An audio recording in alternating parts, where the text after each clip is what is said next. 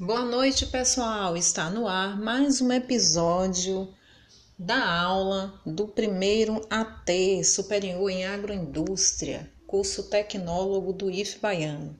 Pois é, pessoal, nesse episódio de hoje, que vai ser curto, vai ser breve, breve de apenas 15 minutos, a ideia, a finalidade não é uma aula, apenas tecer alguns comentários a respeito a, da disciplina, da emenda do curso, né? da disciplina de língua portuguesa, do português instrumental. Então, o professor, quando começa o ano letivo, além de fazer a emenda, que tenho certeza que você já tem, já teve acesso né, a essa informação, bem como viu, né, em, em, algum momento, ou de maneira digital, ou até de maneira impressa, a emenda do curso, e se não viu, é, ainda há tempo para ver a emenda do curso, né, de acordo com o componente curricular, é, o plano de curso. Então, além da emenda, a gente tem que fazer um plano de curso e o plano de ensino. Tudo isso está previsto né, no regulamento do Instituto. É um documento que ele não é rígido, né, a gente tem que manter algumas coisas que se encontram lá no, no regulamento, mas a gente pode suplementar o conteúdo, a gente pode complementar, né, inserir, enfim. Então eu resolvi fazer esse podcast, esse episódio, apenas para tecer alguns comentários sobre a disciplina de português instrumental, né, que é diferente do quando a gente quando vocês estão no ensino médio, principalmente no ensino médio integrado. Então tem alguns conteúdos que devem ser contemplados considerando o, o, a série, né, do aluno no primeiro, no segundo, no terceiro ano, sobretudo, né, que vai ficando cada vez mais robusta essa ementa, quando vai a partir do segundo para o terceiro ano, o conteúdo não só aumenta, quando ele é mais denso, no sentido de informações né, é, agregadas, enfim. Então, vamos relembrar um pouquinho dessa ementa do curso e o plano de ensino do português instrumental. Como se sabe, né, quando vocês é, vão fazer algum curso, de repente um curso técnico profissionalizante, ou até mesmo um, uma graduação e aquela graduação, a disciplina de língua portuguesa, ela é tratada, ela é trabalhada de maneira diferente para o curso de pedagogia, o curso de letras, né, que é o carro-chefe, ora, é, é, a letras é a formação, né, letras vernáculas é quem estuda a formação da língua, é, língua moderna ou clássica é o pessoal que faz inglês, que faz espanhol, enfim. Então, é diferente a forma como é estudado na graduação a língua portuguesa é, em alguns cursos, né? sobretudo pedagogia e letras, que é diferente das demais é, áreas de conhecimento. Enfim, então português instrumental, até mesmo se fosse inglês instrumental, né? espanhol instrumental, vai trabalhar de maneira mais fechadinha, podemos dizer assim, mais específica. Né? Os conteúdos né? vai ser macro, vai ser um conteúdo micro e específico, muito voltado para aquela, é, para aquela área de, de conhecimento, ou desculpa, para aquela para a grade mesmo do curso, né? No caso, alguns gêneros acadêmicos é o que pesa mais, é o que vão pesar mais, né? No caso do inglês não é diferente. Então, por exemplo, é, no curso de vocês, o, o, português é um português instrumental, não é no, no qual vocês não vão ter, assim, podemos dizer, em caráter de revisão, o estudo da língua portuguesa daquele jeito mais sistemático, né? Com aquela gramática da língua portuguesa mais densa, mais pesada, vai se trabalhar muito com análise textual, a produção textual de gêneros acadêmicos, né? muito específicos, a exemplo de uma resenha, a gente já tratou aqui, a gente já discutiu, resenha crítica, resenha descritiva. Falamos também sobre a questão da argumentação, né? como, a gente, como funciona a argumentação, como funciona a dissertação. Discutimos logo no início da disciplina a questão dos discursos, né? Que a palavra, a palavra tem poder, palavra é discurso, que hoje não é possível tratar em gêneros textuais, fazer uma análise de texto e avaliar também a questão do discurso, tá?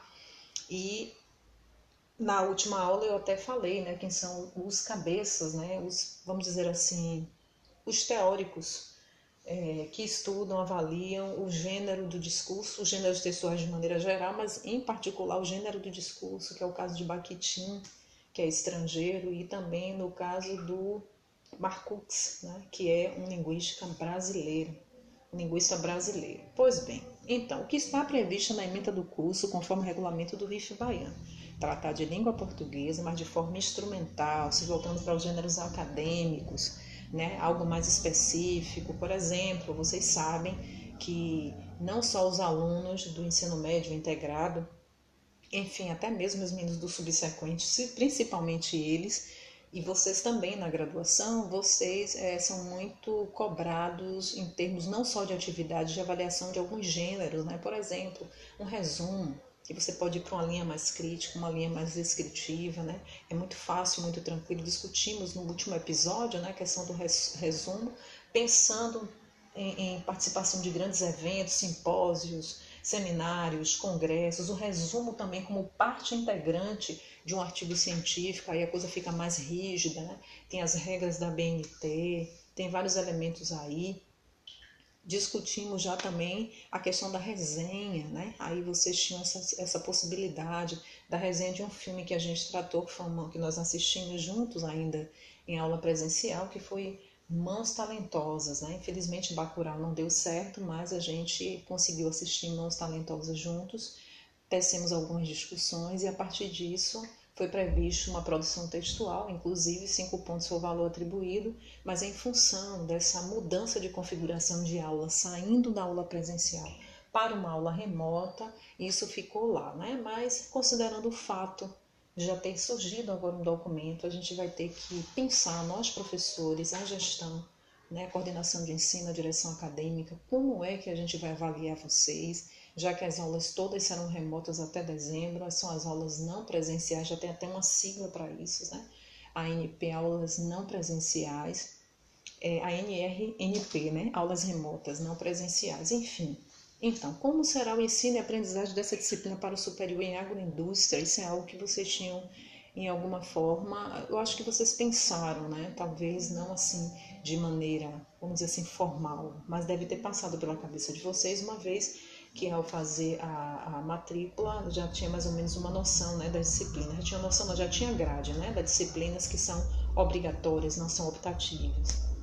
Então, a disciplina de língua portuguesa está lá como uma, uma, disciplina instrumental, tá? Um português instrumental, vamos dizer mais específico, mais fechado, com uma gramática não pesada. A gramática pela gramática, obviamente, não se trabalha mais assim, pensando na gramática contemporânea, né, na palavra e sua funcionalidade, né, pensando na gramática, vamos dizer assim, uma gramática mais funcional, a variação linguística, pensando no gênero do discurso, o poder da argumentação em cada produção textual, independente se é um resumo, se é uma resenha, se é um relatório técnico científico, se é um artigo científico, enfim os objetivos específicos da BIM. Qual o objetivo específico né, dessa disciplina? A gente vai tratar daqui a pouquinho dessa disciplina de português instrumental para vocês é, é, relembrar um pouco mais e que, se não for para relembrar, para saber, né, para conhecer. E quais são os, os conteúdos a serem tratados? Bom, como eu falei, né, lá naquele período, né, quando eu apresentei a disciplina, a gente tratou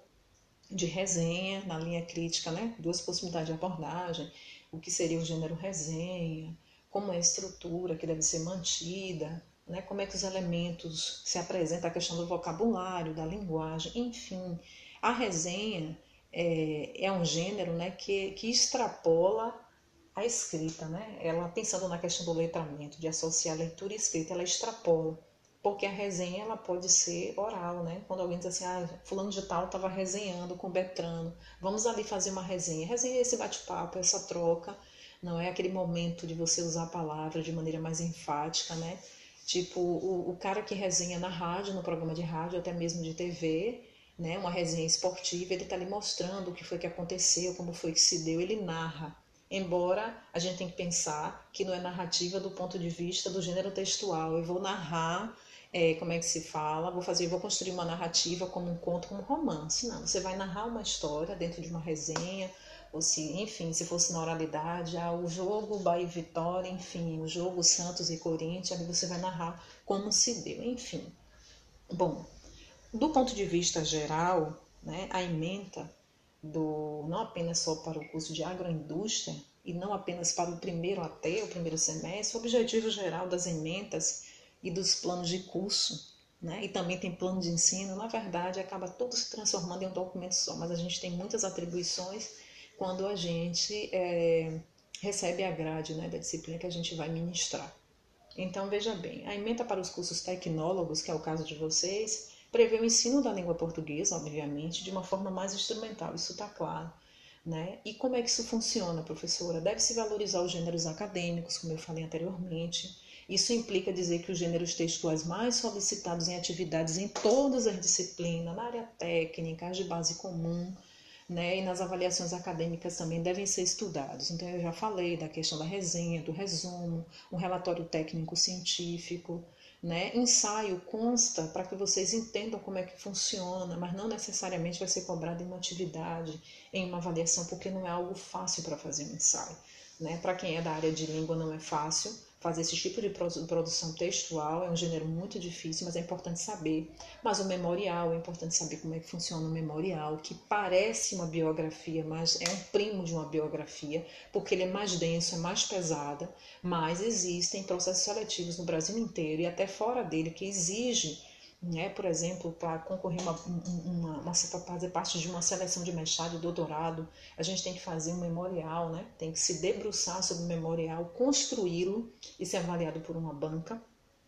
É, consta também para que vocês, é, na emenda de vocês, para que vocês é, aprendam, né? Quem já sabe vai melhorar, vai reforçar esse conhecimento a respeito do artigo científico, assim como um resumo né? E quem não sabe, quem desconhece como faz, tem dificuldade, mas não é algo assim tão difícil de fazer, vai aprender, tá bom? Então, esses são os gêneros que estão previstos. Além disso, gente, é pensar que o ensino da gramática é hoje uma gramática contemporânea, voltado mais para a questão funcionalista da palavra, né? o uso, vamos dizer assim, o uso funcional da palavra. Mas toda palavra, professora, tem uma função, né? É, é, assim, cada, cada, é, cada, cada palavra na língua portuguesa, ou cada classe gramatical na língua portuguesa, ela tem uma função, né? O artigo tem uma função de determinar o gênero da palavra, o verbo marca uma ação, pronto, mas não é nesse sentido que eu estou querendo dizer. A gramática contemporânea, ela está muito preocupada, ela se ocupa de avaliar a funcionalidade da língua. Não é, ela não quer estar presa apenas as regras gramaticais, as convenções de escrita, porque a gente é preso por convenções de escrita, por isso a bendita língua padrão, por isso a bendita língua culta, né, para os documentos oficiais, enfim, para para o estudo e aprendizagem dentro da academia, na vida também no ensino básico, enfim. Bom, então a gramática contemporânea ela é estudada de outra vertente. Então, esse português instrumental, que é essa disciplina que eu ministro para vocês, eu vou avaliar essa produção textual, se ela está condizente, não é com a variação linguística, ou, ou, se de alguma forma há uma distorção dessa variação, se é feita alguma conversão, se há uma adequação vocabular daquilo que está sendo escrito ou que está sendo dito na oralidade, né? que às vezes a gente fala de maneira inadequada determinado termo, inverte a lógica, né, o, sentido, enfim. E as transformações que a língua passa. A língua ela não é estática, né, gente? A língua ela é flexível, ela é móvel, né? A língua muda o tempo todo, né? Existe um estudo que fala de sincronia e diacronia, né, dentro da área de linguística. Então tem esse estudo se é sincronia, se é diacronia, é, esses dois mecanismos de estudo para avaliar as mudanças linguísticas, as mudanças da língua, vão avaliar se a língua está mudando ao longo do tempo ou se a, a língua muda com corte no tempo. E são possibilidades de, de pensamento. Mas agora na contemporaneidade a língua é muito, cada vez mais fluida. Então tudo se transforma o tempo inteiro. A gente tem a linguagem do mundo digital que já foi chamada de internetês. Né? Aí a gente agora já tem outro termo para falar isso, já foi chamada de linguagem cibernética. Hoje a gente pode utilizar a linguagem digital. E é mais ou menos por aí. Bom, o objetivo específico para o português instrumental, galera, é compreender que a língua portuguesa é sua língua materna, então, na medida do possível, todo falante nativo da língua portuguesa ele domina essa língua.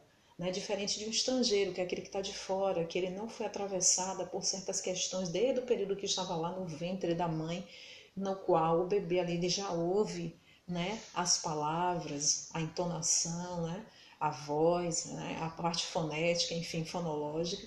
Então é o que se chama de gramática internalizada. Isso aí também é um outro estudo que não cabe aqui, eu só fiz só um comentário, um breve comentário para entender que todo falante nativo da língua portuguesa, ele domina a sua língua na medida do possível. Tá? Então é preciso o domínio das suas modalidades oral e escrita, que é o básico, é o mínimo, tá certo? De acordo com a situação comunicativa, como eu falei, a gente vai utilizar essa língua em diferentes contextos, que é isso que é o mais importante. É usar essa língua em diferentes contextos. A gente não se comporta do ponto de vista oral num evento formal, no ambiente de trabalho, como a gente se comporta numa roda de conversa entre amigos e familiares. A gente precisa pensar também que o objetivo específico desse português instrumental é estimular em vocês o estudo e análise dos textos diversos em várias áreas de conhecimento, que é o mais importante, abordando a língua em uso, sobretudo cotidiano. Essa língua nossa aqui do dia a dia, tá bom? Por isso que eu falei na gramática contemporânea.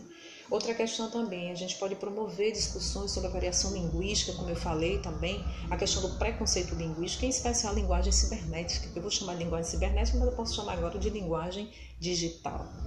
E o mais importante é influenciar em vocês a importância da oralidade entre os mesmos, né? Entre vocês, a fim de que se possa compreender, tá certo? A diferente forma de discurso e, por sua vez, a língua em uso. Que é isso que me preocupa bastante.